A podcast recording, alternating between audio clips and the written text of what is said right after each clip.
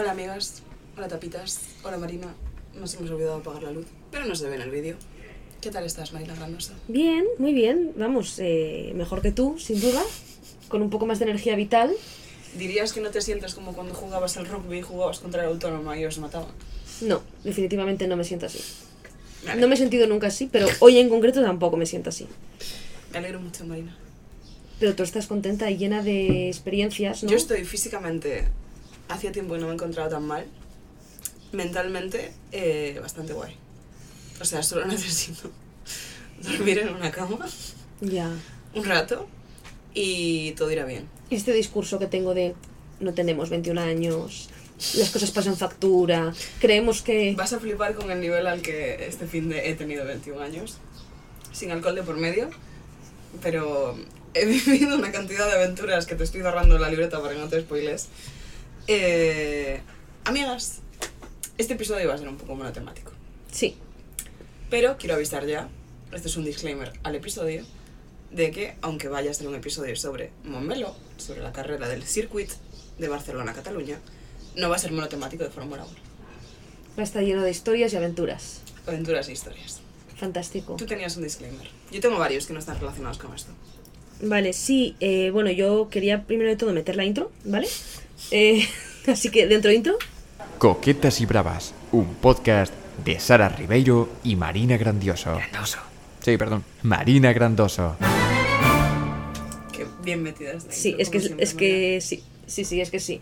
Yo tengo un disclaimer un poco general que tiene que ver con nuestro último, o nos- no, nuestro penúltimo capítulo, en el cual hablamos de la boda del año. Ah, Eh, y como pudisteis comprobar, fuimos bastante cautas, ¿no? Respecto a lo que decíamos, lo que no, al final nos- no nos casamos nosotras, entonces tampoco queríamos como divulgar mucha información, eh, tipo, que yo pensaba que era confidencial. nos dejamos todo el salseo en un acto de bondad. Claro, digo. podríamos haber utilizado y capitalizado a nuestros amigos, influencers de hecho. Pero no lo hicimos. No lo hicimos. Porque dijimos, lo querrán contar ellos tal. Y nuestros amigos, en concreto mi amigo Sebas Gemoret, nos habló por el grupo diciendo eh, que, tías, no habéis hablado nada de la boda. En plan, yo quería que hablaseis, de- en plan, pensaba que ibais a hablar y no habéis contado nada. Ego herido, tal vez. Tal vez quería que habláramos muchísimo más. Yo podría haber hablado más, pero no quería quitarle. No queríamos eh, ser cazamariposas. Claro, o sea, anda que no tengo yo. Yo, yo, yo estuve ahí. En, la tienda eligiendo el anillo con Sebas, ¿eh? A mí me lo contasteis porque estaba por ahí. ¿Dónde estabas tú? Ese día habéis quedado conmigo Ah, y alguien llevaba una bolsita todo el rato en la mano y al final se me dijo en plan, pues mira, eh, no era plan contártelo, pero estás aquí. y yo dije, es bonito, es verdad que no fue un embarazo deseado, simplemente estaba allí. pero bueno, ahí está. Pero I was there. Por eso. Entonces, hay mucha info que no contamos por respeto a ellos. Desde aquí quiero pedirle perdón a Sebas y a Gonzalo si no se sintieron suficientemente protagonistas y invitarles, como ya hemos hecho off the record, a que vengan ellos al podcast. Es que es normal, es normal si lo piensas porque ninguno de los dos tiene plataformas, ninguno de los ha creado nunca contenido. Claro. Entonces, esta es su única oportunidad que tienen de hablar de sí mismos. Claro. Y se la hemos quitado. Yo lo siento. Es que hemos sido un poco egoístillas. Es que van a tener que hacerse youtubers y todo. ¿Te imaginas que se va a abrir un canal de Twitch, por ejemplo? Sí, o crear una cuenta de Instagram con un montón de seguidores interesados en su vida. ¿Te imaginas un canal de YouTube que fuera de su pareja? En plan, el ship name. Tipo- Ese sería como el sitio perfecto para contar todo Con. Sebas, ¿no? Sí, y subir ahí un sí, vídeo sí. hablando de esto, ya. Joder, se me acaba de ocurrir, pero es súper buena, ¿eh? Sí, sí, Es sí. súper buena. No, no os lo queremos quitar, chicos. Entonces, es que a Capri también... Capri se ha enfadado porque es que si vierais el tono con el que se nos acusó de aburridas, Bueno, en fin. por no estar a la altura Chicos, si queréis salseo sobre vuestra propia boda, venid aquí, contadlos. Capri, ya valió. O sea, tampoco te enfades tanto. Bueno, este era mi, este era mi disclaimer. Y este es el de Capri. Capri viene solo a portarse bien. Mira qué buena ahora. Después de ladrar como una cerda. Es verdad que literalmente ladra como una cerda. Es una mezcla entre una cerda y el pato Donald. Lo cual es gracioso. Tras esto, Rivers, ¿qué tienes tú para Capri y para mí? Y para nuestras tapitas. Si Capri fuese una tapita, le gustaría comer. O sea, si, si, si viniese y se la pudiese entrevistar Ah. y preguntarle cuál es su tapita favorita. A ver, todo eso lo podemos hacer. Otra cosa es que no conteste. Yo creo que el día de las pelusas. O- pero yo creo que es una cosa de puje, ¿eh? porque nuestro amigo Capi También era pelusero. Captain Rogers eh, le flipaban las pelusas. ¿Eres peluserita? Sí, sí, sí. Era loco, loco, loco.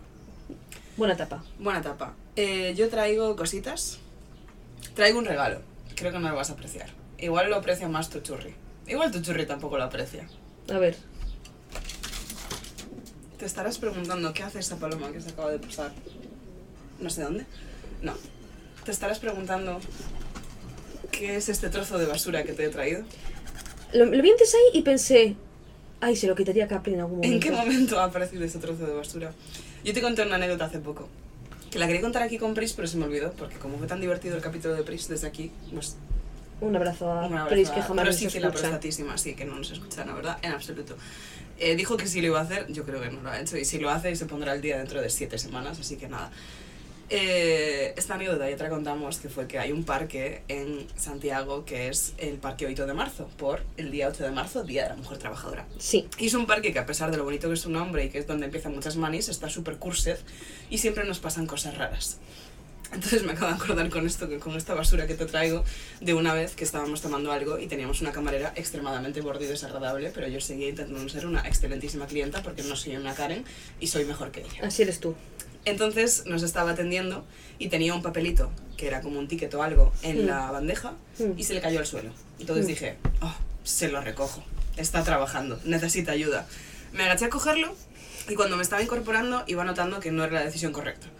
Y iba diciendo, "Mm", en plan, ¿sabes cuando, cuando notas cómo, cómo, cómo pierdes vida tras una mala interacción? Pues yo iba cogiendo el papel y iba diciendo, no, no No. tenía que cogerlo, no sé qué, pero ya era demasiado tarde, en plan, ya lo tenía en la mano.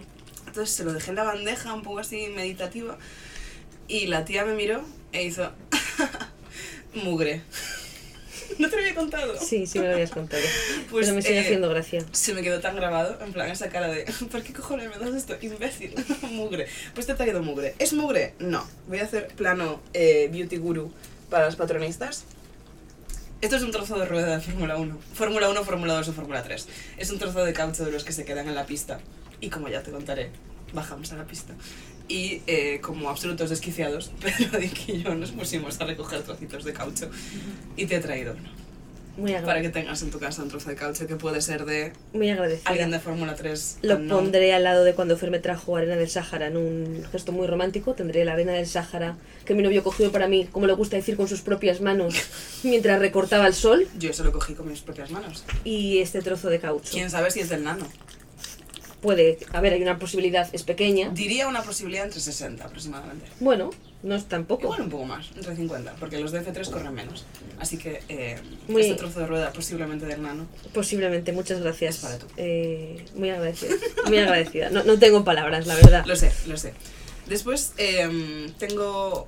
No es una recomendación porque no es, es, es un disclaimer que es que si queréis eh, entrar a la maravillosa cuenta de Instagram de Madrid Secreto o, re- o TikTok, incluso mejor el TikTok de Madrid Secreto, eh, nada, que quedó muy chulo el vídeo que hicimos con las hijas de Felipe Mm, hablando del monasterio de las descalzas reales, quedó muy lindo y que si lo queréis ir a ver está muy guay porque son ellas 100% en su vibra contando salseos del barroco y de paso les mando un beso porque tuvieron el domingo, o sea, ayer, el sarao barroco ujú. y llenaron el Palacio de la Prensa y estuvo súper lindo, entonces son gente muy guay que se lo merece y su podcast es lo mejor, así que un beso enorme para ellas. Y a partir de aquí ya solo tengo amenazas. Eh, voy a decirlo directamente para ver si la presión externa le ayuda y quiero que le doxeéis, le acoséis y le amenacéis. Pedro tiene tres episodios, que es lo que hemos dicho que nos queda de temporada, ¿Mm? para mandarnos un tráiler. Ah, pero yo no quiero eso ya. Es que no deja de insistir en lo bueno que es. No deja de insistir en que es increíble. No puede, algo no puede ser bueno si no existe. Yo quiero que todos sepáis y que le hagáis escarnio público y que sepáis que este chico nos miente a diario. Diría refuerzo intermitente, porque es literalmente lo que hace. Yo quiero recordar que empezó a hablar de este tema cuando empezó la temporada, que recordemos que fue en septiembre, No, fue en enero. en enero. Pues así llevamos Bueno. seis meses esperando a que Hace la perrata meses. traiga su tráiler. Así que eh, que lo sepáis, que no es tan guay, que no es tan maravilloso, que nos miente y que podéis ir a por él en redes sociales. Está bien que se sepa la verdad, porque yo estoy harta de callarme la verdad. Es duro. Mi siguiente amenaza es para Dick, que parece muy majo. ¿Sí? También es majo. Este viaje me lo pasé muy bien con él y tengo mucho cariño y viví momentos mágicos. Pero, Pero hay un momento que me hizo mucha gracia porque lo dijo con un desprecio increíble, que es que tú recuerdas la anécdota que te conté de Pedro en el taxi, diciéndole al taxista, Sí, a los cinco nos ha unido Sara Ribeiro. sí, Pues estaba hablando con Adik de esa anécdota tan y divertido. me dijo, en el momento en el que lo contasteis en Coquetas y Bravas, dije, wow, no tienen ningún tipo de contenido. Están desesperados Pero por me de refiero-. Claro, en plan, o sea, te das cuenta en esa anécdota y no en los otros horas y horas de contenido que subimos. Ya, ya, ya, ya, ya. Yo llevo- me, me di- daría cuenta de que no tenemos contenido cuando hacemos un episodio de preguntas. Ahí diría, Llevo media temporada callada. ¿No veis que no tengo nada que decir? O sea, ¿no veis que no hablo? Es que no tengo nada que deciros, chicas. "Digo, así podcast como churros. Pero por- porque tú tiras de este carro, Sara. O sea, yo. Yo no tengo. Yo no he ido a Montmeló. No querrías ser Montmeló. No, ni de puta coña, La vamos. verdad. O sea, olvídate. Empiezo ya con la tragedia en tres actos que fue Montmeló.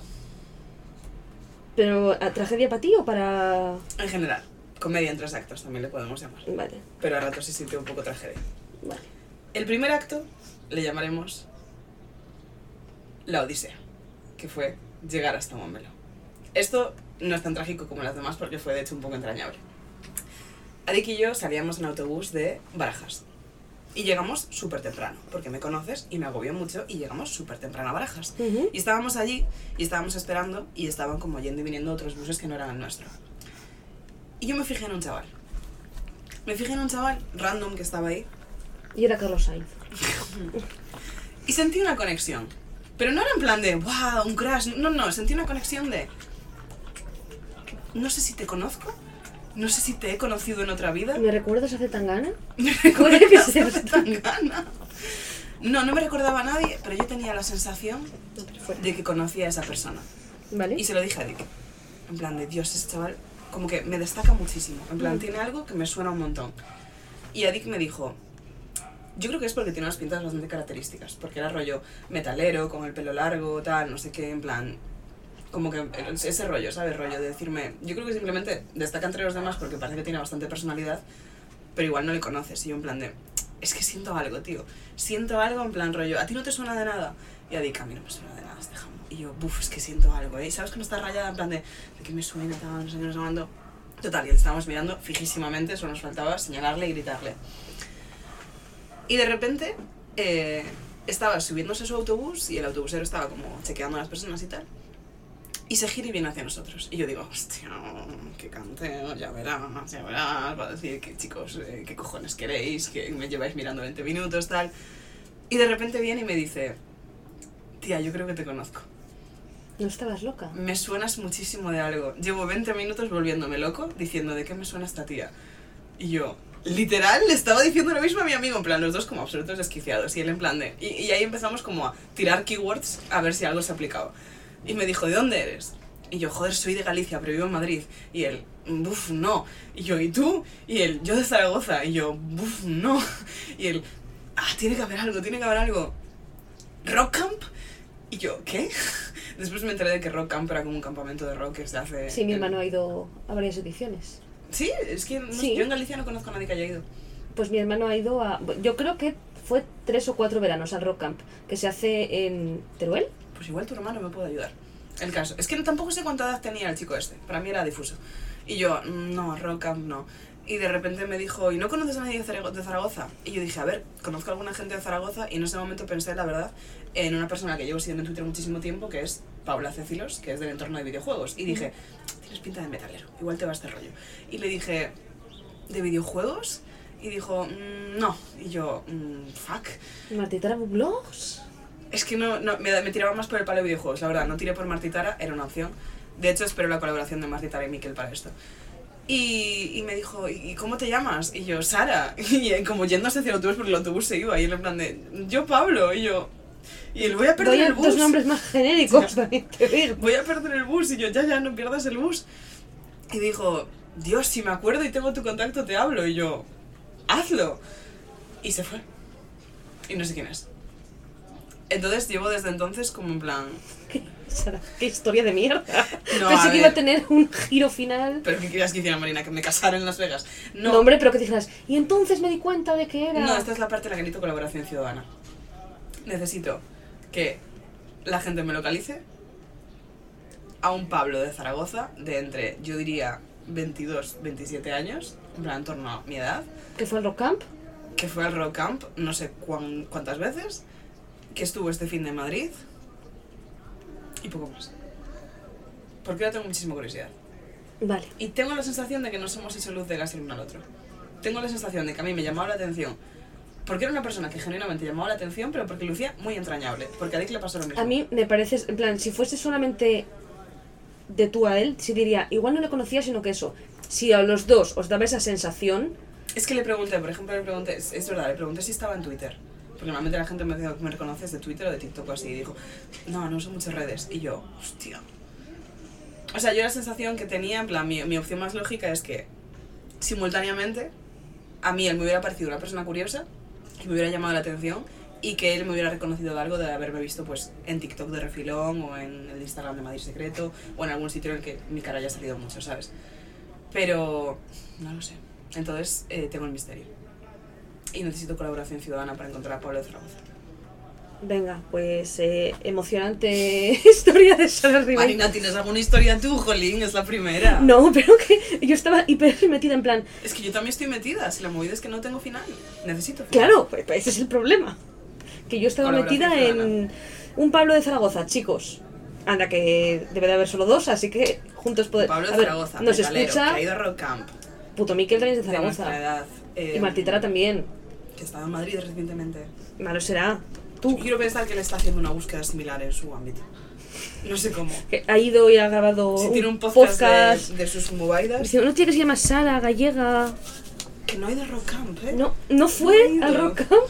Sí, pues así estará. Vale, pues esa es la primera parte. Después nos subimos al bus. Que era otro bus, no el de Pablo, claro. No, Pablo se volvía a Zaragoza. Ah, Claro. desde Barajas. Sí, o sea, es que es el mismo autobús, de hecho es el mismo autobús, pero el suyo era como el justo anterior. El suyo era como desde las once y media y el nuestro es de las No, once y que, cuarto. que me extraña el concepto que los buses, yo he salido de buses de Méndez Álvaro, he salido de buses, Sí, no, pero desde sea- Barajas, Capri, me haces daño. De hecho, muchos de los buses de Méndez Álvaro vienen de Barajas. En plan, Barajas suele ser la primera parada y Méndez Álvaro la segunda. ¿Y por qué fuisteis hasta Barajas si está mazo más lejos? Porque creo que había una aliada como que, de- que no los dejaba pillar los de Méndez Álvaro. Ah, que igual No. desde ahí ya... Ok. ¿Os subisteis al bus? Retomamos, nos subimos al bus. Y claro, el bus que iba a Barcelona pasaba antes por Zaragoza. Vale. Y eh, nada, él se subió en el anterior y yo me subí en el que me tocaba con Adik, con quien iba. Y con Pedro nos encontrábamos allí porque venía de Alicante. Y eh, el autobusero nos llamó muchísimo la atención porque fue majísimo. Lo cual no es habitual en estos buses de larga distancia porque odian su trabajo porque es normal. A quien le apetece conducir siete horas eh, de vez en cuando por la noche con gente imbécil. Y el tío fue majísimo. De hecho, dijo varias veces en plan de si tenéis cualquier problema avisadme. Si tenéis calor, si tenéis frío, cambio de temperatura. En plan, como que Vale. un nivel de disposición que yo dije, el destino me la va a devolver. No puedo mantener estos niveles de karma. Esto, alguien, las gallinas que entran por los autobuseros bordes que van saliendo. Y nada, y nos fuimos al bus y tal, no sé qué, excelente experiencia. Adik un poco más afectado porque no tiene tanta trayectoria de buses nocturnos. Y llegamos a Sants, que era la estación, estación de Sants, donde llegábamos. Y allí nos encontramos con Pedro, tal, no sé qué, y fuimos a Montmeló. Aquí empezamos el segundo acto. Que Montmeló, por yo, como Montmeló, lejos... eh, bastante. O sea, Montmeló es una localidad eh, situada como a 30 kilómetros de Barcelona. Vale. En plan, es una ciudad periférica que no le llamaría ciudad. Es bastante pequeñita. En plan, no sé si... Es un poco del palo de Negreira, me doy la sensación. En plan, rollo, igual tiene 15.000, 20.000 habitantes máximo. No lo Vale. sé, me tiro el pisto, pero no es muy grande. Sí, pero que tuvieses como que coger otro medio de transporte. Sí, claro. Cogimos un Rodalíes, que el Ujú. Rodalíes Es en cercanías, es el allí, ¿no? cercanías de allí, 100%. Eh, que es un puto Cristo, aparentemente. En plan, es que como ocurre con gente de Barcelona, eh, hay un montón de memes. En plan, aquí hay muchos memes de la Renfe, pero es que allí es muy heavy. De hecho, el diario.es, eh, no sé exactamente quién ahora mismo, pero hizo un artículo recopilando como todos los fallos que había dado Rodalíes y daba que daba como siete fallos al día, una burrada así, en Joder. plan, como que fallaba todo el rato y la gente lo odia. Este Rodalíes era un servicio especial que habían puesto para el circuito, entonces funcionó muy bien. ¿Qué pasa con el Rodalíes? Se ha cerrado ya sola. Perfecto. Excelente. Éxito. ¿Qué pasa con el Rodalíes? Que no te dejaba en el circuito. Te dejaba 45 minutos andando en el circuito. O sea, es que cada paso que das... ¿Quieres que te haga un spoiler de cuántos kilómetros andamos ayer? Es que lo miré al final del día porque dije, estoy tan reventada. ¿Cuánto habremos andado? 19 kilómetros. Eso es una etapa cortita del camino de Santiago. En plan, eso es desde Santiago hasta mi pueblo. Qué locura. Pues 19 kilómetros que nos hicimos. Total, que primer escollo. efectivamente. Había buses directos que te dejaban el circuito, pero costaban como 20 pavos. Joder. Ya, es que se aprovechaban mucho de que nadie quería caminar con de 5 minutos, kilómetros, te imaginas. Y nada, íbamos caminando y esta parte, eh, la verdad, diré que en general la organización del circuit Ujú. muchísimo mejor de la que me esperaba. Tú sabes que yo iba un poco asustada porque el año pasado todo fue un caos absoluto.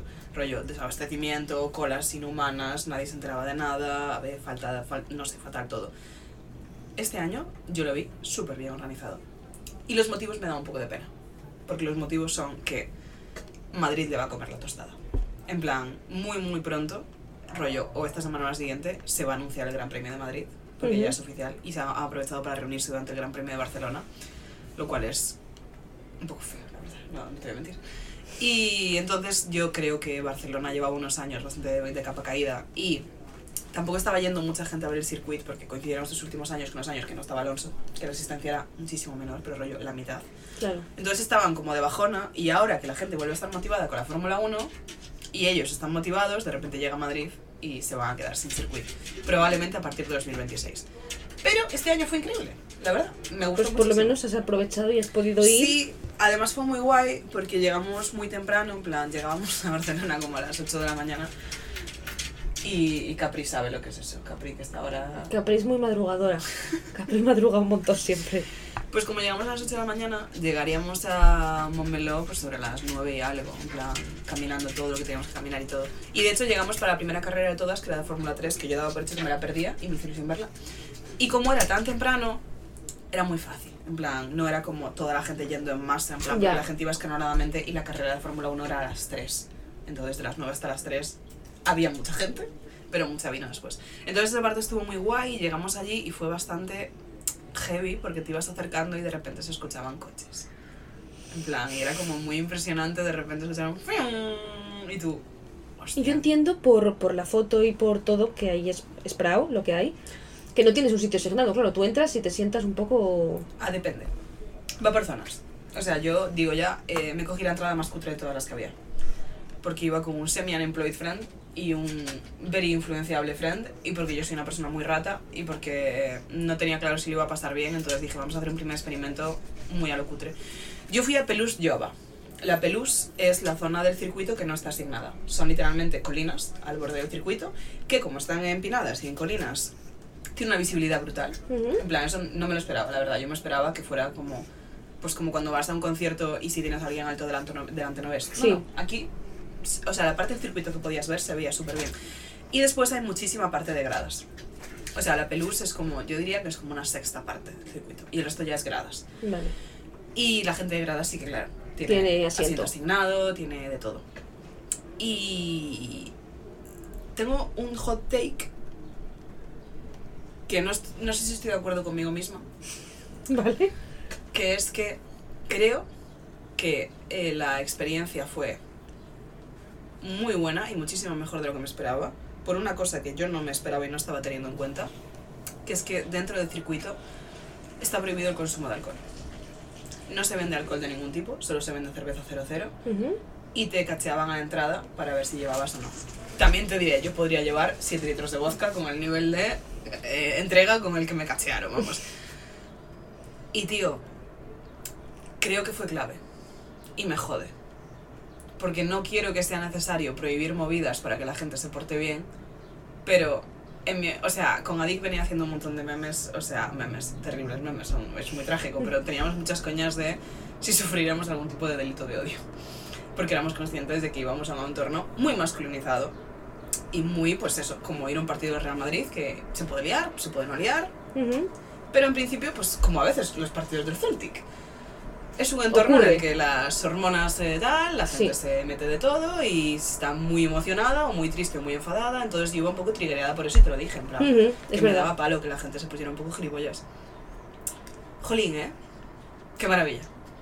Y sé que también soy imparcial en esto porque no bebo alcohol, entonces a mí no me afecta en absoluto esta prohibición, solo me beneficia. Y entiendo que para mucha gente, o sea, entiendo que no es la solución. Y ojalá no hiciera falta hacerlo. Pero ¿por qué no es la solución? Me refiero. Pues porque es lo de siempre, que cuando prohíbes cosas es como que solo, en plan, estás como cortando las consecuencias y no la causa. Y en plan, la gente puede encontrar formas de beber a escondidas, en plan... Para mí, prohibir cosas casi nunca es la solución. Pero en este Yo caso- prohibiría el alcohol en un montón de eventos. Yo deportivos en concreto, desde luego. Por ejemplo, o sea, hay muchos eventos de, pues, de, de final, de, o sea, de, de fútbol, por ejemplo, que yo prohibiría el alcohol. Es que me da pena, porque ojalá no hiciera falta.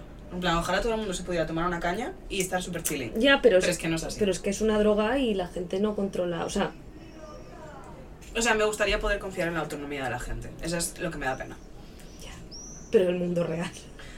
Ya, y la realidad Es- es, que probablemente triste. mi experiencia hubiera sido muchísimo, porque, joder, tampoco es que sea la primera vez que entro en entornos masculinizados. O sea, yo estoy pensando en mi experiencia, pues, por ejemplo, en festivales de música gordos,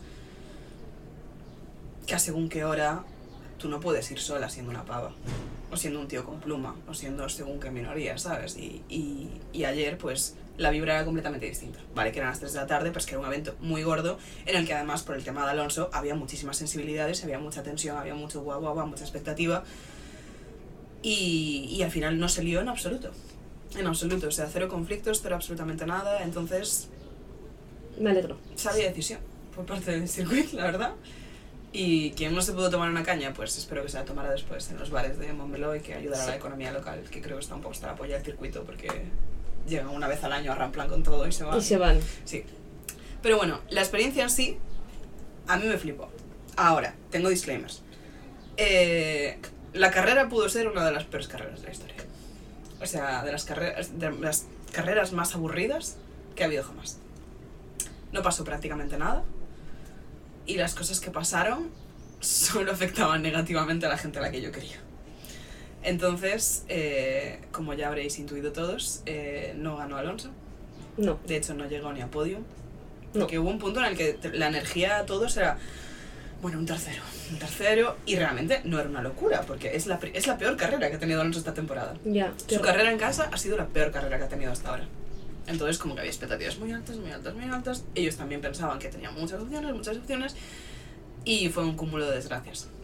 Fue un cúmulo de desgracias porque le fue mal la quali. Yo no entendía por qué, porque como que fue una liada, pero al final porque tenía el suelo del coche roto. Fatal. Fue una carrera que disfrutó mucho la gente fan de Max Verstappen, que había muchísimo, muchísimos guiris. Esto me llamó muchísimo la atención. Muchísimos guiris, muchísimos británicos, muchísimos holandeses, en plan, los fans de Max Verstappen se hacen llamar Orange Army porque el color oficial de Max y de Holanda es el naranja. Entonces van como con capas naranjas. Hostia, pues heavy. eh. Yo esperaba que todo fuera de verde por Alonso. Había muchísima gente por Alonso a muerte. Pero muchísimo guiri, muchísimos británicos. A ver, es que Barcelona es un sitio muy de guiris. En plan, Pero es que Montmeló, ¿no? En plan- bueno, ya, pero, o sea, que ya, Ya, que están ya, ya, ahí, tipo, si son fans de. Sí, no sé, me pareció harto. Pero en ese sentido, pues no sé, eran guiris chill, lo cual agradecí también. Y eso, solo fue un día feliz para fans de Mercedes que llevan mucho tiempo sin tener un día feliz. Mercedes lleva casi un año y medio teniendo una temporada terrible. O sea, tanto la temporada anterior como esta está siendo horrorosa. Y lo que ha pasado es que este año habían traído un diseño como súper revolucionario. En plan, Buah, vamos a hacer cosas que nadie ha hecho nunca. Y a medida que avanzaban se veía porque nadie las había hecho nunca porque era una idea de mierda. Entonces dijeron, ¿y si volvemos al coche original y no nos rayamos? Y volvieron, no al coche original, pero a un coche mucho más lógico. Y les ha salido de súper puta madre, la verdad. Porque Hamilton se ha comido un tremendo segundo puesto y George Russell se ha comido un tercero. Y en ese sentido, pues día lindo para los fans de Mercedes, que no eran muchos. Es verdad que había muchos haters de Hamilton, entonces complicado. Pero no, ¿sabes qué pasa? Esto me lo preguntaba mucha gente. ¿Cómo es verlo desde, desde la- el circuito? Es un cuadro, es un desastre. Yo muchas, o sea, muchas veces me lo he planteado decir al final, tú solo te enteras de lo que pasa delante de ti. Claro. Obviamente te enteras peor que en la tele, porque te, Ujú. te, te marcan quién es cada uno, te marcan lo que está pasando. O sea, aquí sí pasa muy rápido. No, y que tú ves literalmente una vigésima parte del circuito. En plan, Claro. hay gradas buenísimas, que son las que cuestan 400, 500, 600 euros y en adelante, que yo pagué 50, entonces eh, satisfecha con mi compra. ASMR de caramelo de menta porque me puse mala. Pero claro, las gradas buenas, buenas que están enfrente de los boxes, que es donde está la línea de meta, es donde está el podium, esas gradas sí que se ve bastante y se ve lo importante, que es quién cruza la puta meta y cuántas vueltas lleva cada uno, y Ya. los adelantamientos y toda la vaina. Yo en mi en mi colina no veía prácticamente nada.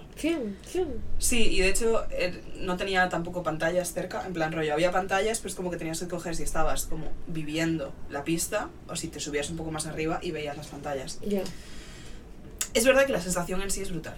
En plan, es muy heavy. En plan, los eh, pilotos antes de, de la carrera siempre hacen un driver's parade, que es que pasean o bien en coches individuales pero abiertos para que se les vea, o en un autobús, un autobús que parece una excursión, que es muy gracioso.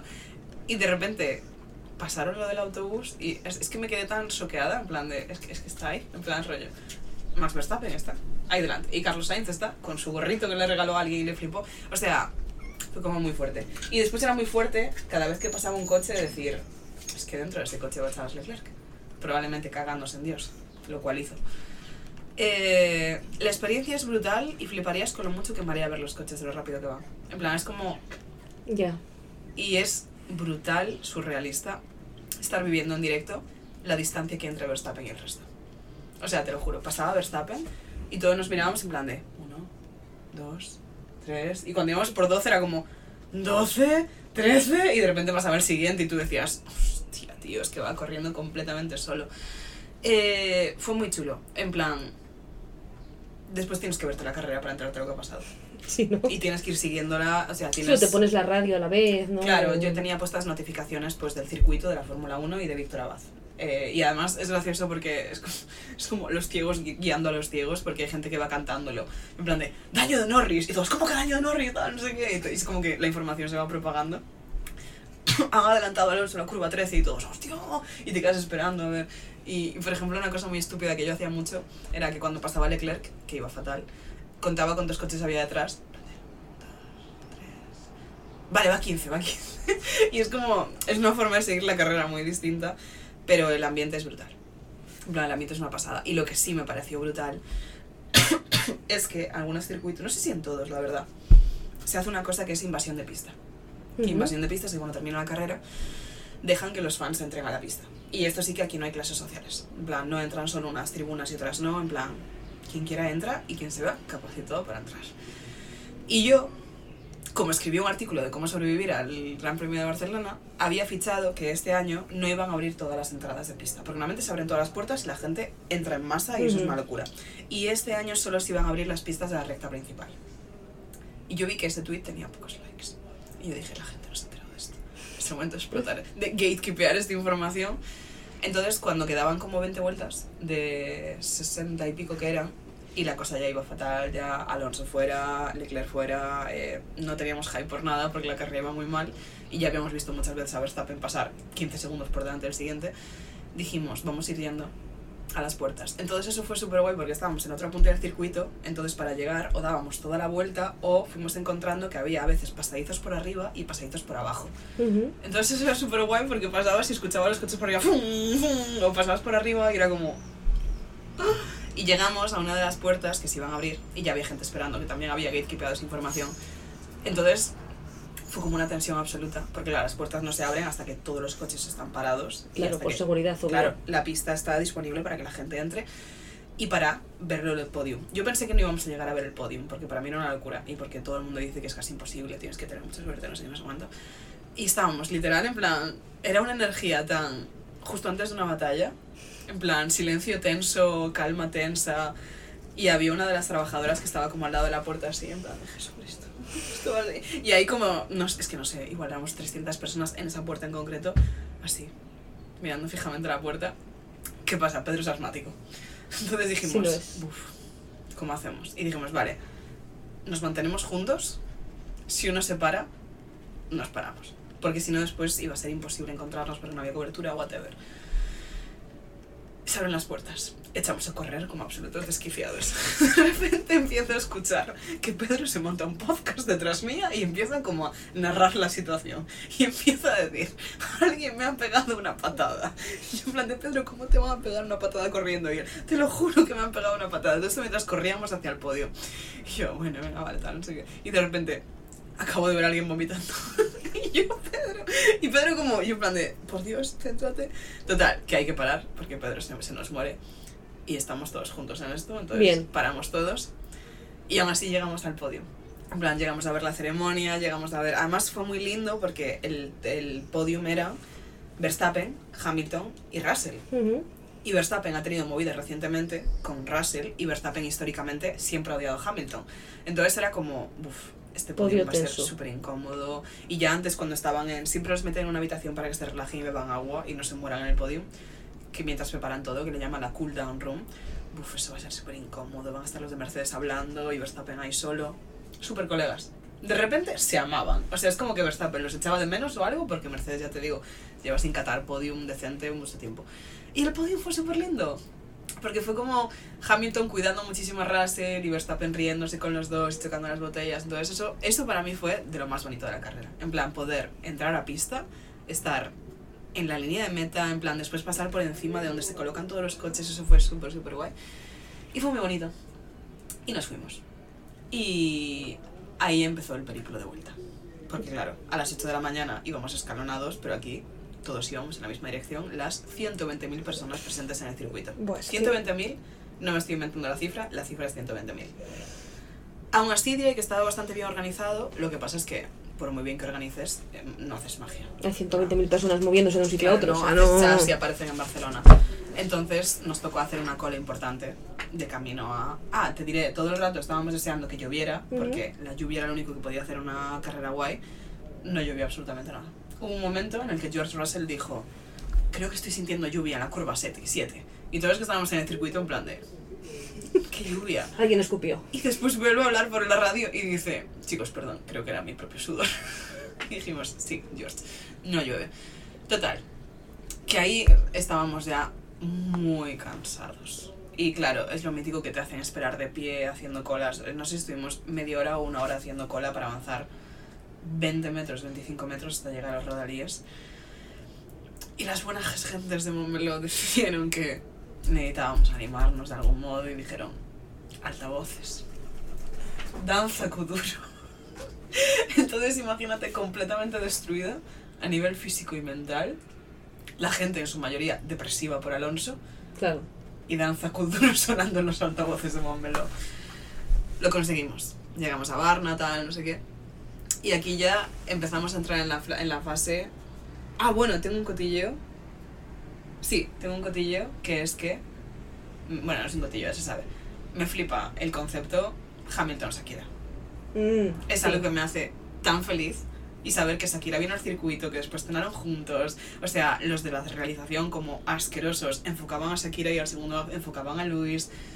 Eh, Shakira subió una foto en plan de nice to be back. En plan, uy, casualmente en inglés. La vi. Mm, Shakira, Shakira. Amazing, la verdad. Y de hecho había muchos memes de que hacía falta que Hamilton tuviera una pibita a la que quería impresionar para volver a correr como cuando tenía 25 años. Total, dicho esto, periplo de vuelta. Llegamos a Barcelona. Nos bajamos, no sé si en Passeig de Gracia o rollo muy muy céntrico. Aquí empiezan una serie de malas decisiones que lo diré, las tomó Pedro. Yo tenía muy poca batería en el móvil y dije, voy a confiar en estos jambos, los veo capaces. Pedro nos bajó en una estación que estaba como lejísimos de cualquier sitio al que pudiéramos ir, en plan... Después dijo, podemos ir a... Busca un restaurante vegano cerca de la Sagrada Familia, que está al lado porque, de esto. porque teníais que cenar pa- para Sí, luego venir al cenábamos- nocturno. Sí. Pedro se iba a las diez y media y nosotros eh, también poco después. Un poco después. Esta es información relevante para el futuro. Y nada, un lío. Y al final acabamos yendo, por primera vez en mi vida, esto te dará ilusión, a un tierra burrito. Oh, Nunca había ido. Muy rico. no sabía que había en... En Varna hay bastante. No sabía que había fuera de Madrid en general. Sí, de hecho este está, lo recomiendo porque es que los trabajadores fueron encantadores. Al lado de la Torre Akbar, que creo que se llama así, es el edificio gigantesco con forma de supositorio. Ujú. Vale, pues estaba ahí. De hecho estábamos en una placita súper acogedora, en plan, se estaba tan, estábamos tan cansados, tan cansados, que como esa placita, temperatura agradable, refil eh, infinito de bebidas en la terraza del Tierra Burrito. Y que el tierra burrito está muy un bueno. burrito. Muy bueno. Y las chicas fueron encantadoras. De hecho, nos vieron como. Ah, nos vieron como putas frikis. Llegar y dijeron: eh, Descripción audiolibros. Ahora se ha puesto una gorra de Pirelli. Y, mm, y nos dijeron: Ay, ¿qué tal la carrera? No sé qué. Y después, lo mítico que te pasa a veces con Capri, que es que había un perrete en la terraza. Y una chica se acercó en plan de, ¿le puedo dar agua? En plan, una de las currantas. Mm. Y le trajo agüita en plan de, hola. bebé". Y yo, Qué ay, qué mono. majos sois. Yo estaba muy necesitada de cariño y me dieron cariño en ese tierra burrito y lo agradecí mucho. Os recomendamos. cenamos súper gratamente, hablamos de la vida y Pedro dijo, jo, yo me voy a ir yendo porque quiero ir con tiempo y tengo miedo de no encontrarlo. Y dijimos, completamente respetable Pedro, vete cuando quieras. Y se fue. Y Adik y yo entramos en modo conversación profunda de pijama a las 4 de la mañana de, ¿soy feliz? ¿Quién soy realmente? ¿A dónde está yendo mi ¿Tiene sentido esto? Quiero quedarme a Madrid. Quiero volver a casa. ¿Soy la persona que quiero ser? Muy, muy, muy modo pijamada profunda. Y yo le estaba metiendo una chapa brutal a Dick. Y de repente me dice, bueno, vamos yendo, ¿no? Y yo dije, sí, sí, a tope. Como bien sabes, me gusta ir con tiempo. Sí que lo haces. Y estábamos yendo y, y, de hecho el Maps nos mandó al principio al revés un rato y después retomamos y yo, qué cosas. Y de repente me dice, vamos un poco justas, ¿no? Y yo dije, no, sale a las 12. Y me dijo, no sale a las 12, sale a las once y media. Y eran como las once y cuarto. Y tardábamos 15 minutos en llegar. Y yo dije, hmm. Y me empecé a agobiar mucho. Y yo tenía, recordemos, un 5% de batería. Entonces ahí empezó la, la emoción. Ahí empezó lo que llamaría el tercer acto de Montmeló. Este acto sí que definitivamente de tragedia. Empezamos a correr. Empezamos a correr porque no llegábamos. Nadie pidió un taxi, claro. Es que no era zona taxi. En plan, no encontrabas absolutamente. Fue como el día ese que yo buscaba el taxi en la zona más residencial de Getafe. Sí. Es y los que... taxis me rehuían porque los pocos que había me habían cara desquiciada. Vale. Corremos, corremos, De repente llegamos a lo que es, lo que parece ser el edificio de la estación Nord, que era la que íbamos, que yo había ido alguna vez, pero que no recordaba muy bien por dónde se entraba. Y Maps nos indicaba que la entrada era por un sitio. No. Ese sitio era un montón de rampas, barreras, vallas, y Adik dijo, es mi momento. Parkour. Voy a demostrar esta gran habilidad que tenía oculta. Adik empieza a saltar vallas, a tal, y yo mirándolo en plan de... "Ah, Debo recordar, yo me había comido con toda la calma del mundo un burrito del tamaño de mi cabeza. Yo en ese momento quería morir.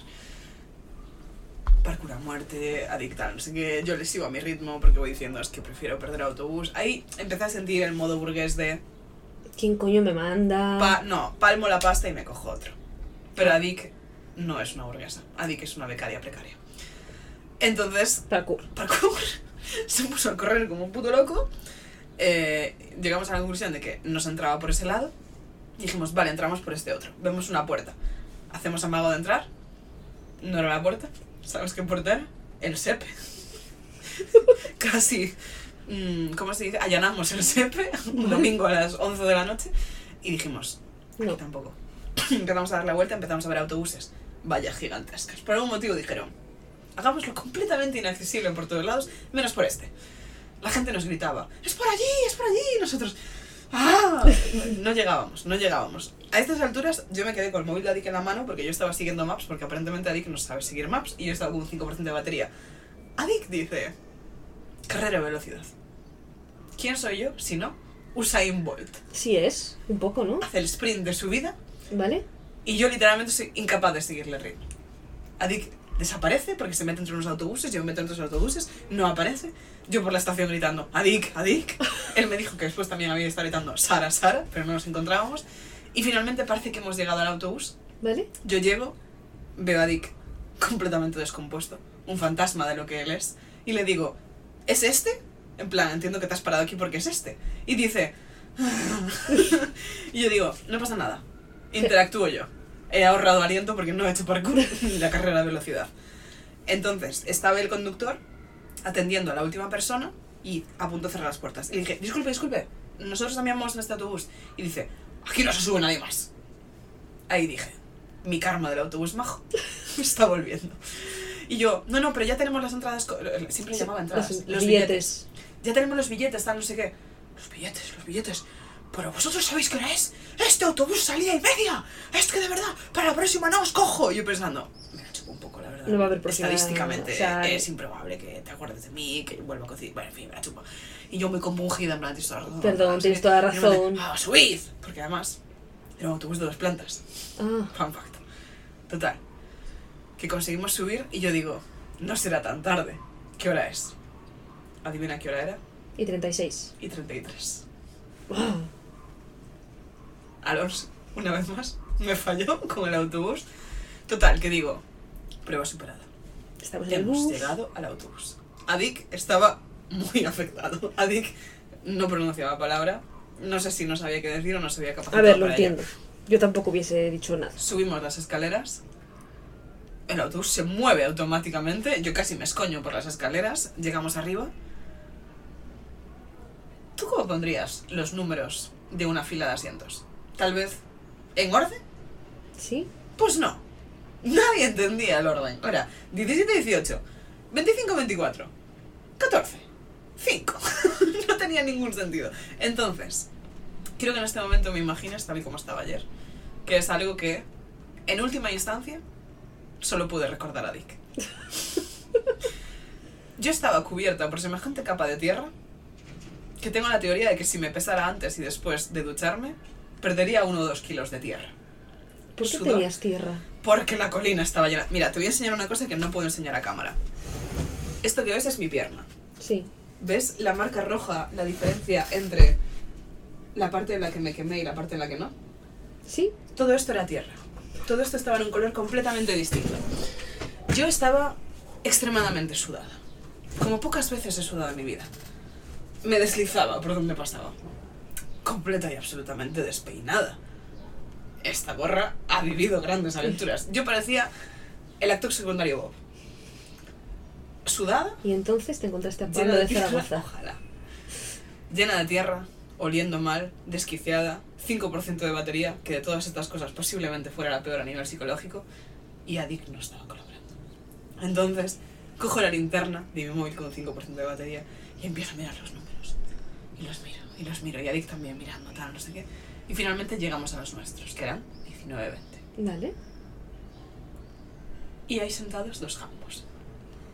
Y yo digo, la forma en la que no es el momento, la forma en la que os echo a putas patadas del autobús, Hola, perdona, mira. Adik no, Adik se hace un lado. Adik- El asiento estaba justo delante de la, el hueco para la escalera. Sí. Adik se va al hueco de la escalera. Adik empieza a asumir que le esperan 7 horas en el hueco de la escalera y no ve necesaria ningún tipo de acción. Yo digo, bueno. Le digo, hola, perdona. ¿Son estos tus asientos? En plan, ¿es esta tu carta? Spoiler, no lo son. Los pavos me miran absolutamente confusos y yo digo, ah, por encima. Y digo, English, ¿verdad? y ellos, English, yeah, thank you so much. Y yo, thank you so much, hostias. Y le empiezo a hablar en inglés. Le digo, ¿Is this your seat? estos no son vuestros asientos, ¿verdad? Y me dicen, pues mira, no, pero es que hay unos sentados en los nuestros. Y yo en plan de, no me lo puedo creer. Not my problem. eh, No, no, y yo le digo literalmente, please, I'm begging you, the driver hates us. no me hagas que tenga que subir el conductor porque nos echa a patadas. Y el tío, es que no sé cómo decirles porque intenté hablarles y dije, voy yo a hablar con los jambos que están en tu asiento. Y tengo que volver hacia adelante y ahí se produce una de las escenas más catastróficas que puedo haber vivido en mi vida, que era que si ya te he descrito cómo estaba antes, imagínate cómo estaba ahora, que a todo lo anterior se le sumaba que estaba furiosa.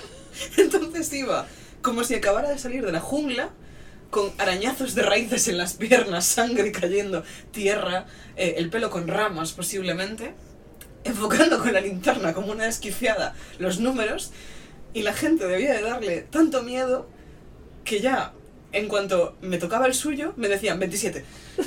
en plan, no soy yo, déjame. Y todo el mundo, me, yo enfocándolos con la linterna y ellos cantándome sus números, en plan, de, 19, perdón, no dos putos jambos, en plan, un chico y una chica y yo.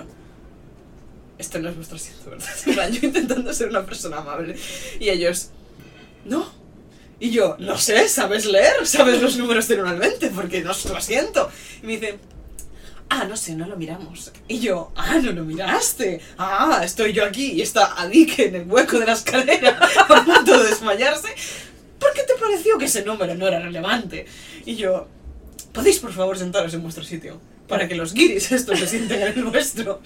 Y ellos, vale, tal. Total, se levantan, me cruzo con los guiris, los guiris, I am so sorry, I really didn't mean, y yo en plan, didn't mean, mira, mira, siéntate, siéntate, siéntate. Se sientan. Adik recupera un poco el color, le digo, te puedes sentar. Se va a sentar y yo digo, bueno, guardo ahora la mochila gigantesca que llevaba en el asiento de arriba, no coger el asiento de arriba, por algún motivo decidieron que nadie iba a llevar nada ahí, ¿para qué? Y dije, "Ah, estupendo, la bajo, la pongo en mi asiento, me mentalizo para que me quedan 7 horas en medio metro cuadrado, la pongo abajo, me siento en mi sitio, digo, "Ah", y dice a Dick, lo peor ya ha pasado. Y yo digo, tienes toda la razón. Le doy una patada a la riñonera, cae boca abajo abierta y se cae por todo el pasillo del autobús.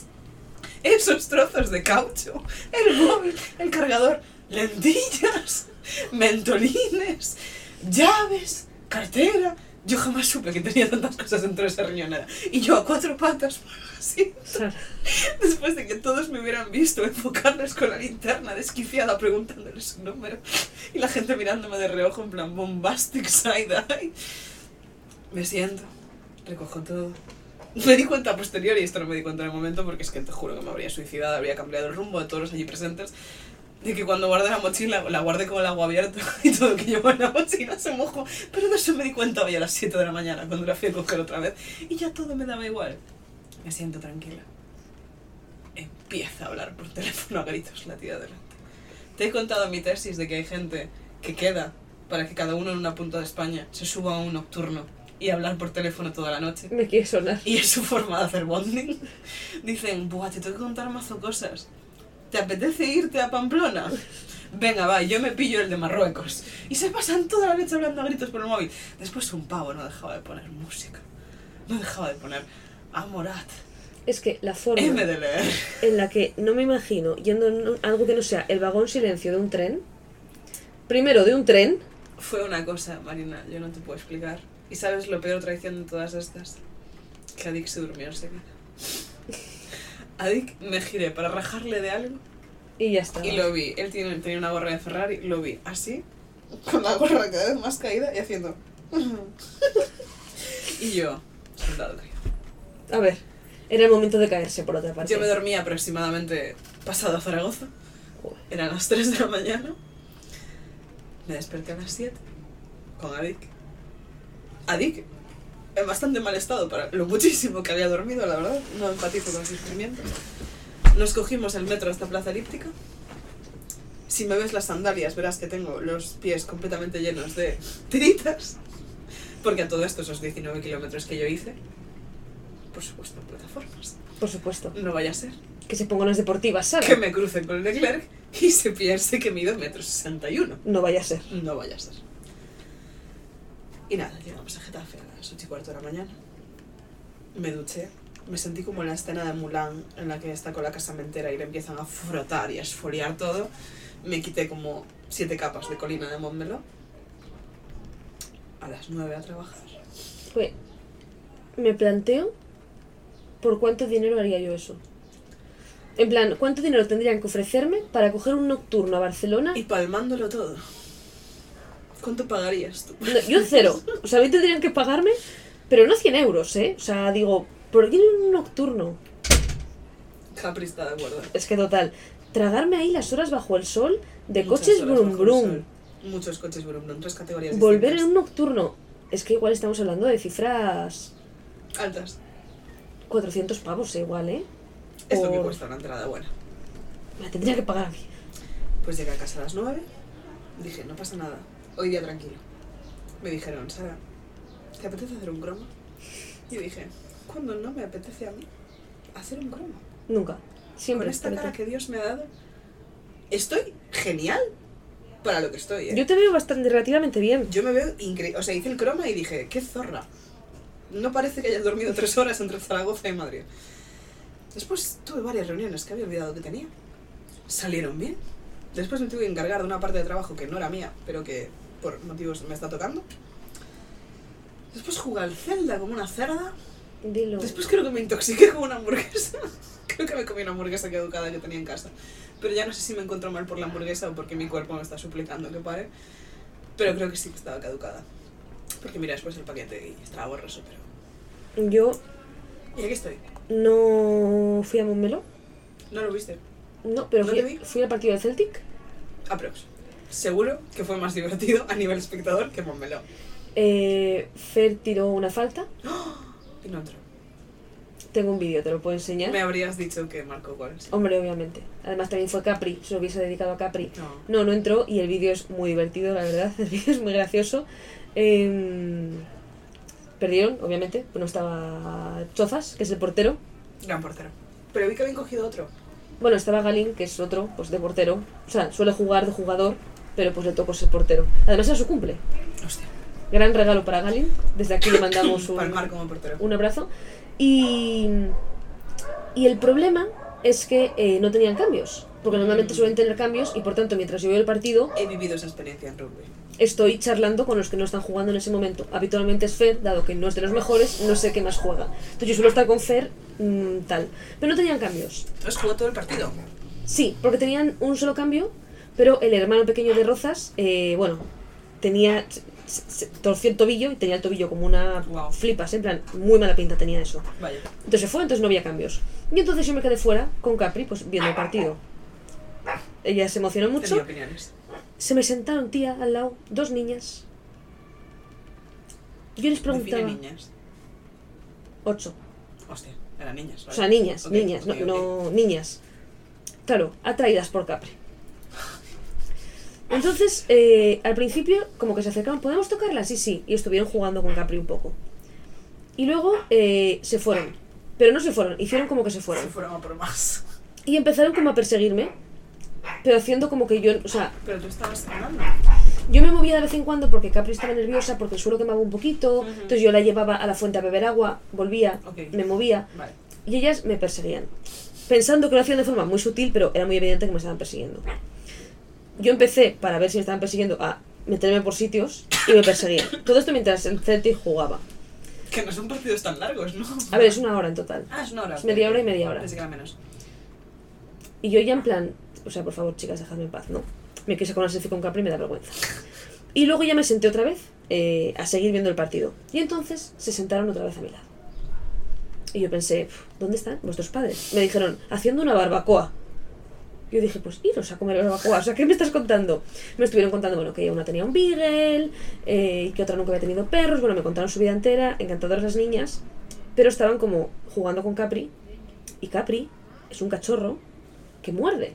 O sea, no muerde a malas, no muerde, pero si tú le das bola, pues te muerde.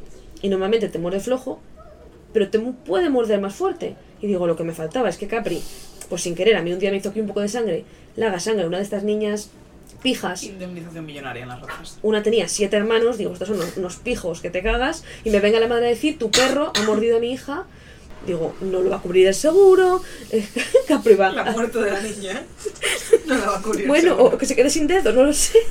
Entonces yo me empecé como a agobiar mazo. Si vierais lo improbable que es. Sí, o sea, no, me daba más miedo como que le hiciese un poco de daño y la madre me montase un pollo. Ujú. Que por otra parte, ¿qué hacen tus, o sea, tus hijas a las que no estás vigilando? Se han sentado aquí. Entonces era como que ellas jugaban con Capri así y yo tenía Capri en corto y las niñas no se iban nunca. Y yo tipo, por favor, o sea, dejad de jugar, de verdad. ¿Cómo es el vídeo este de esta puta niña? Esta puta niña. Pues yo me sentía un poco así, tipo, sois encantadoras, pero de verdad. Y yo les hacía comentarios, tipo, ya, bueno, es que le están saliendo los dientes, entonces muerde. Sí, bueno, ten cuidado porque, porque pueden morder, ¿eh? Les estaba igual. Y ella decía, yo nunca he tenido perro y la verdad es que me hace mucha ilusión. Y yo, por favor, para. para. Y, y las niñas se fueron. O sea, se fueron cuando acabó el partido, que yo me levanté y dijeron, ah, pero tú eh, estabas viendo a alguien. Digo, no, me he venido aquí a sentar al sol una hora porque no... Una excursión a las rozas a ver al Celtic. Y Es que soy fan. Es verdad que el partido no estuvo muy emocionante, hubo un poco de beef, eh, porque creo que... eh, no de los del Celtic. Le dijo a otro, te voy a pisar la cabeza. Y el otro empezó a decir, eran chavales de 18, Arby me ha dicho que me va a pisar la cabeza. Bueno, entonces salió, yo estaba fuera, entonces salió así muy enfadado diciendo, es que, es que le mato, es que le mato. Yo estaba, a mí todo eso me pone muy tensa, a mí la violencia así como muy masculina me Pero ¿cómo se ponen a amenazar explícitamente de violencia sin cambios? O sea, es una decisión terrible, en plan, me refiero. Mal, mal partido, creo que acabaron 7-2, la verdad. Vaya. Eh, pero bueno, estuvo bien. O sea, no estuvo bien. Pero- Además, Capri se quemó las patitas, tuvo diarrea. Yo acabé hasta el coño de las niñas, me replanteé cosas sobre decisiones que tengo muy claras en la vida. Dije, ¿y si, ¿y si no? Le pregunté a la niña que no tenía perro. Joder, ¿por qué no tenéis perro? Dijo, es que somos ya siete hermanos. Y pensé, ¿qué más le da a tu madre entonces Hostia, igual es la gota que colma el vaso, ¿eh? tener un perro? Que os Igual es la gota. Y aparte fui a ver Spider-Man. Muy buena peli. ¿Quieres entrar ya en formato recomendación? Bueno, es medio pronto si quieres decir más cosas, ¿no? Pero, o sea, era por contarte un poco mi fin de... Yo no tengo mucho más. O sea, puedo meter el espíritu de la quinca. O puedo meter alguna cosilla así, en plan, que tengo guardada. Tengo una tesis, pero esto no tiene nada que ver con el resto de cosas que he hablado. A ver. Es, o sea, esto ya lo hemos hablado. Es la movida. Es que esto me molesta mucho en internet. Voy a empezar como un cómico, en plan de. ¿No os pasa que.? Comida de los aviones. Me molesta muchísimo la gente en internet que cuando alguien hace un statement, que casi siempre es. He hablado con mi psicóloga y me ha dicho que tengo que dejar de ser tan buena persona porque yo lo doy todo por todo el mundo y nadie da nada por mí. A nadie le chirría que todo el mundo se siente interpelado por ese discurso y todo el mundo sienta que lo da todo por todo el mundo y nunca nadie da nada por él. Cuando matemáticamente es inviable. Y me molesta muchísimo porque nunca hay ningún tipo de reflexión. Pero porque, o sea, yo creo que es algo completamente natural que todos somos el bueno en nuestra historia. Y entonces, Claro, pero mi punto es que siento que todos hemos sido esa persona en algunas dinámicas y todos hemos sido la persona que no... O sea, yo sé que he dado de más con algunas personas y sé que he dado de menos. Por eso no baso mi identidad en decir, es que siempre doy demasiado. Soy tan buena persona y nunca nadie me lo recompensa. No me dan las cuentas, Mari Carmen. ¿abrió la puerta? Sí, estaba entornada, no era difícil. ¡Qué lista eres, mi amor! ¡Qué bien! Entonces me frustra mucho porque ha pasado recientemente y ha sido viral el, el vídeo de una influ que hablaba y usaba la alegoría de chica ensaladilla rusa o algo así, que no sé si lo viste. No, la verdad. Pues explicaba que como que al día siguiente tenía una fiesta de cumpleaños y le decía, le estaba contando a su psicóloga en plan de, y es que voy súper pillada de tiempo y tal, y por encima ahora por la noche tengo que ponerme a hacer una ensaladilla rusa. Y la psicóloga decía, pero ¿por qué tienes que hacer una ensaladilla rusa? Y como que ella decía que, porque a todo el mundo le gustaba mucho su ensaladilla rusa, entonces que sentía que tenía que esforzarse y que hacerlo, porque si no como que, como que se acababa llegando a la, a la conclusión de que si no se esforzaba muchísimo, sus amigos no le iban a querer. Y el psicólogo lo que le decía era rollo, vale, pero tus amigos no te quieren en base a eso, tú no tienes que hacer cosas por tus amigos ni estar siempre haciendo cosas para ganarte tu, su cariño. A veces puedes llevar una bolsa de patatas, si no te da la vida. Y si otra gente lleva bolsas de patatas y tú no piensas mal de ellos, tú no tienes que sentirte obligada a estar siempre preparando una ensalada rusa a las 2 de la mañana. A no ser que seas tú. A no ser que sea Y yo. tengas que dejar de hacer muffins. Ahí se rompería bastante nuestra amistad. Ya, ya lo sé. Pone con Carlas y dejar de hacer otras cosas. Empanadillas, mayoritariamente. y lasañas. Mi point es que es cierto, pero no todos podemos ser chicas ensaladilla rusa. Y de hecho no todos lo somos. No. Y yo soy chica ensaladilla rusa con alguna gente y soy la chica bolsa de patatas en otra.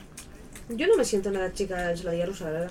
Yo a veces un poco sí. En plan, o sea, no diciendo de mí misma que no me considero una buena persona, creo que soy una buena persona y creo que soy una buena amiga, pero mm, hace muchos años que no tengo dinámicas en las cuales yo doy demasiado y no soy recompensada. Básicamente porque me alejé de ese, o sea, Ya. rollo, ahora mismo los círculos de amigos que tengo son gente con las que siento que damos de manera proporcional Ya. y hay días que esa gente está para mí y hay días que yo estoy para esa gente, pero no me siento para nada ese concepto de... Es que nunca nadie se da cuenta de que estoy todo el rato esforzándome Ya, y yo ya. me merezco un gracias. Yo ten- Dios, tendía a tener esa dinámica, eh, pero porque me gustaba arreglar a la gente. Ujú. Me gustaba... Sí, ser la salvadora. Sí, y me gustaba ser necesitada. Y eso generaba unas dinámicas súper chungas. En plan, yo he hablado de esto muchas veces, en plan, en los peripolos en los que hablaba de cuidados y cosas así, en plan. Llevaba dinámicas súper chungas de, de dependencia en la que yo me sentía bien porque otra persona dependiera de mí y el iPhone está lleno. Pues acabó el vídeo. Pues te acabo el vídeo. Pues mira que borré todo lo demás. No queda mucho. Y Y sí que he entendido esas cosas, pero tal y como me doy cuenta de que ha habido gente que ha dado muchísimo por mí Ujú. y yo no he estado a la altura, o bien porque debería haberlo hecho y no lo he hecho, o bien porque no era sano que yo hiciera lo mismo que esa persona. Yo también creo, en respecto a esto, y comparándome con otras amigas, que también en muchos casos no se puede comparar porque son formas de demostrar afecto o, o diferentes Sí. personalidades. En plan, yo conozco gente que igual, según algunos estándares, da mucho más, pues por ejemplo es mucho más detallista, ¿no? Y, y te sorprende con cositas y dices, joder, no se está esforzando tanto como yo. Pero luego, en cambio, tú te das cuenta de que tú haces otras cosas por ellas Como abrir caramelos. en No es para ti, no es para ti. Entonces, pues, o sea, Ya, 100%. En plan, que tú sientes que estás dando muchísimo y la otra persona ni siquiera está reconociendo eso porque no es como... yo, yo fue un- una reflexión que tuve, no es una amiga, pero con Fer en su día, porque yo, por ejemplo, pues soy mucho más detallista que él. Ahora menos, porque la verdad, en plan, al principio, como no es tan, no se devuelve tanto, es como que digo, jo, tampoco quiero sentirme tonta. Pero hubo una época en la que yo decía, joder, me da rabia porque siento que yo estoy dando mucho y yo estoy tal y no lo estoy recibiendo. Y luego realmente te das cuenta de que simplemente esa persona te está demostrando lo mismo de otras maneras. E igual pues está un día que tú tienes un mal día terrible yendo a hacer la compra por ti, o está acercándote a algún sitio, o está preparando... Entonces yo creo que también que muchas veces la gente dice, es que yo doy mucho por los demás y los demás no dan nada por mí, también tienes que reflexionar un poco sobre hasta qué punto eso es verdad o si simplemente a ti te gusta hacerles cartitas personalizadas, pero tus Ya. amigos se comen tremendas chapas que les metes Ya. y eso también es hacer algo por ti, ¿sabes? Y no te mandan a la mierda. Ya, y también que a quién se lo estás haciendo. En plan, que igual, genuinamente tienes razón, pero porque tú escoges hacerles caso a esas personas que sabes que nunca te van a devolver y en vez de decir, voy a buscar a gente que me haga sentir bien, prefieres por lo que sea esas personas, por whatever. O sea, yo creo que tiene que ver también con una movie que es que me da un poco de rabia que creo que ahora que está como que todos habla- hablamos mucho más de, de psicología y de terapia y de todo, que parece que el principal consejo que te dan en psicología es tienes que ser más egoísta. Yo conozco a muchísima gente a la que le han dicho sus psicólogos tienes que ser más egoísta. Eso Y a mí me han típico. dicho mi psicóloga Ti- tienes que ser más Tienes que egoísta. pensar más en ti. Claro. Y es como, ya, pero pues como todos pensemos más en nosotros, nos vamos a la puta, ¿eh? Es que me parece terrorífico porque estoy segura de que a las personas más egocéntricas y egomaníacas y putolocas que conozco, Les su psicóloga dicho- les está diciendo tienes que pensar más en ti. Entonces, eh, lo cogería con pinzas. En plan, creo que sí que es necesario, pero pensar más en ti igual implica hacer, hacer un proceso de autorreflexión. Mm, No solo pensar en ti mismo, solo hablar de ti misma o dejar de estar para el resto de la gente. En plan, igual tienes que pensar más en ti, es replantearte lo que estás haciendo. ya. Pero creo que es súper fácil entrar en ese papel de es que mi psicóloga tiene razón, soy demasiado buena. Merezco algo más, pero ni lo voy a dar a entender a la gente de la que lo espero, Ya. ni me voy a concebir a mí misma como la persona que no está dando suficiente en otras ocasiones. Simplemente soy la víctima y... Sí, sí, pero es que te lo juro, es que, es que cada dos meses se hace viral un vídeo, un tuit o algo de esa vaina y todo el mundo le da like. Yo digo, no me dan los cuentos. Si hay 7 millones de españoles, no podemos ser 7 millones de víctimas. En plan, tenemos que ser la mala persona en algunos momentos. Y yo he sido mala persona con alguna gente y no he estado a la altura en algunas relaciones. Pero, chico, no puede ser. Es que, es que es, un- es que me frustra mucho porque además es como una solución muy fácil. Es como cuando se dice en plan de... ¿Estás triste? Cómprate un café en Starbucks. Pues sí, a veces ayuda. Pero no estás yendo a la raíz de nada. ¿Sabes? Ya. En plan, piensa más en ti misma. Porque yo lo he hecho. O sea, yo con gente con la que me he frustrado en plan de siento que estoy dando muchísimo, tú no estás dando nada. He dicho en plan de, pues voy a pasar de ellos. Y esa gente, si la dinámica es así, ni se va a Se enterar. suda, ni se se va a enterar de que estás pasando de ellos. Entonces solo te vas a frustrar más y más y más. ¿Qué buscamos? El cepillo de Capi. Pero creo que no está por aquí. ¿Aquí? No, ese es el quitapelusas. No da igual, no debe estar aquí. Entonces, Sí, es una buena reflexión que creo que, de hecho, ya habíamos hablado alguna vez y sí, estoy de acuerdo. O sea, yo sí que es verdad que entiendo que todos tendemos a vernos a nosotros como los buenos, pero porque como todos tenemos nuestra propia visión hmm, y cualquier película contada desde el lado del villano dirías, va, pues en verdad también tenía, ¿sabes? como Black Panther. No he visto Black Panther. Pues en Black Panther eh, hicieron una cosa que hacen mucho en las pelis estadounidenses y en concreto en Disney y Marvel, que es coger un villano con rasgos súper característicos de izquierdas que defiende la igualdad económica, que defiende que los oprimidos eh, tengan los mismos derechos y de repente le ponen a hacer cosas asquerosas. En mira, mira. Entonces el tío toda la película llevas diciendo, hostia, es que es el malo, pero tiene toda la Sí. razón. De repente mata a un bebé. Ya. Y dices, joder, ya no te puedo apoyar porque es que acabas de matar a este bebé. Tendré que ir con los turbofachas que están en contra de que las minorías tengan derechos. Y. Y no sé qué verías si un sueño. Eh, Y Capri está enfadada. sí. ¿Quieres pasar a recomendaciones? Yo recomiendo Spider-Man. Sí. Spider-Man eh, entre los Spider-Versos, o no sé cómo se llama en español. Eh, muy buena peli. Si no habéis visto la primera, que hay mucha gente que no ha visto la primera, hoy en la oficina, mucha gente no ha visto la Fuerte primera. Porque es película. Vedla. Y a mí esta me gustó más. Y la primera ya me había gustado bastante. Me provoca un poco la misma sensación que hablar de que Tear of the Kingdom es mejor que Breath of the Wild. ¿eh? Pero no lo es Me acaso. cuesta concebir que pueda haber un Spider-Man mejor que Spider-Verse. A ver, a Fer, por ejemplo, le gustó más la primera. Ujú. Fer dice que es la primera era un 10 matrícula de honor y esta es un 10. ¿Tiene temazos? Tiene Es temazos. que la primera tenía tantos temazos, o sea, yo la primera que me la banda sonora. Tiene es una peli temazos. tan bonita. Tiene temazos y a mí me, me gustó mucho. Y, y os la recomiendo. Sé que es una cosa muy poco indie que recomendar. No es eh, una charla de la Mary Re, que si no nos enteraríais por otro lado, lo que sea. No, esto es una peli muy taquillera. Somos cultura pop. Pero id a verla.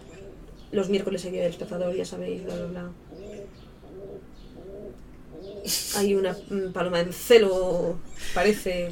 Ah, mira, está ahí. Pero ¿ves? eso no le ladras, ¿eh, Capri? A las palomas no, No, le porque ella es amiga. Ella es como Pocahontas, es amiga de los animales. Menos Ay, ¿no tenía un pug Pocahontas? ¿No era un mapache? No, pero había un pug en esa peli, ¿no? Pero, pero los pugs no nacieron, o sea, los pugs no vienen de China, en plan me refiero. Carlino Pocahontas, yo te juraría que a mí me son... Mira, este, ¿ves? Ah, era de... Ah, claro, era de los británicos. es verdad, es ciertamente un pug. Es Capri. y aquí está el mapache y el carlino. Bueno, igual no es un... Yo creo que sí que es un carlino, ¿eh? Pero es poco estrábico para ser un carlino. Igual le quisieron hacer un favor. Pues yo recomiendo que vayáis a Momelo antes de que se acabe. Tenéis un par de años, ¿no? Porque me, me gustó mucho la experiencia. Me gustó mucho la experiencia y sabe Dios qué pasará cuando venga el Gran Premio a Madrid. Hombre, que te será más fácil ir a verlo. Depende de la pasta que le pongan. O sea, depende. En plan, Ah, bueno. sí, a priori sí. Pero me da un poco de miedo porque es lo típico de malo conocido, bueno por conocer. Y que tengáis aventuras. Que os subáis a un bus nocturno con un amigo y os encontréis con otro y después un conductor os grite y que se os caiga la riñonera entera en el pasillo y que tengáis que hablar con muchos guiris. Ahí estaba en la esto lo, lo puse por Twitter, que estaba saliendo del circuito y me moría de sed y estaba un tío vendiendo aguas en plan mítico tío se pone a la puerta de la. Además es que es eso, me dijo, le dije, perdón, ¿cuánto cuesta el agua? Y me dijo, para ti dos euros. Y pensé que iba a decir, guapa. eh". Y yo, "Bug". y de repente, para los guiris cuatro. Y dije, bien. Me parece bien, toma dos euros. Y después vi a Kiris pagando cuatro. Pero sí, eh, recomiendo un beso para ese señor. Un beso para Capri. Es la mejor. Y que nunca deis por hecho dormir. Es un bien Pequeños lujos. Dormir en una cama. Tengo la habitación tan absolutamente desastrosa, pero considero un éxito estar viva. Es como que mis mínimos eran sobrevivir y a partir de aquí pues ya mañana tengo una habitación digna. Voy a por la parte que me falta, bueno, no, me quedan más partes del outfit de la boda. De la de la boda. Para el resto de partes espero tu colaboración. La mía. Sí, sí. Para llevarte a sitios. No, para dar mi opinión de si es Mm. procedente o no. Genial. Zapatos y, y, Y complementos. y complementos. Sí, sí. Muy bien. Y poco más. Pues nada, amigas. eh, un placer Sí. esta charla. Yo tengo mucho hambre. Es que son las nueve ya ¿Mucha casi. hambre o mucha hambre? Nunca lo sé. Creo que es mucha hambre. Pero como esa AA. Claro, no sé, me da un poco igual. Tengo sueño, tengo hambre. eh, quiero Taco Bell, la verdad. Yo tengo tanto sueño. Y, y tengo que sacar a esta perra, así que despídete de tu audiencia. Me Rivers. despido de mi audiencia. Gracias a toda la gente que me, me preguntó por lo de Montmeló. Efectivamente fue muy bonito. Fui muy feliz. Y nada, pues que tengáis una semana linda. Que aprovechéis los últimos días de la feria del libro. Y que nos vemos para la que viene con algo más de energía. No sé si tantas cosas que contar, pero desde luego algo más de energía. Y con suerte con el espíritu de la quinca. Dilo, que yo también estoy muy intrigada. Es posible. Chao, bebés. Adiós.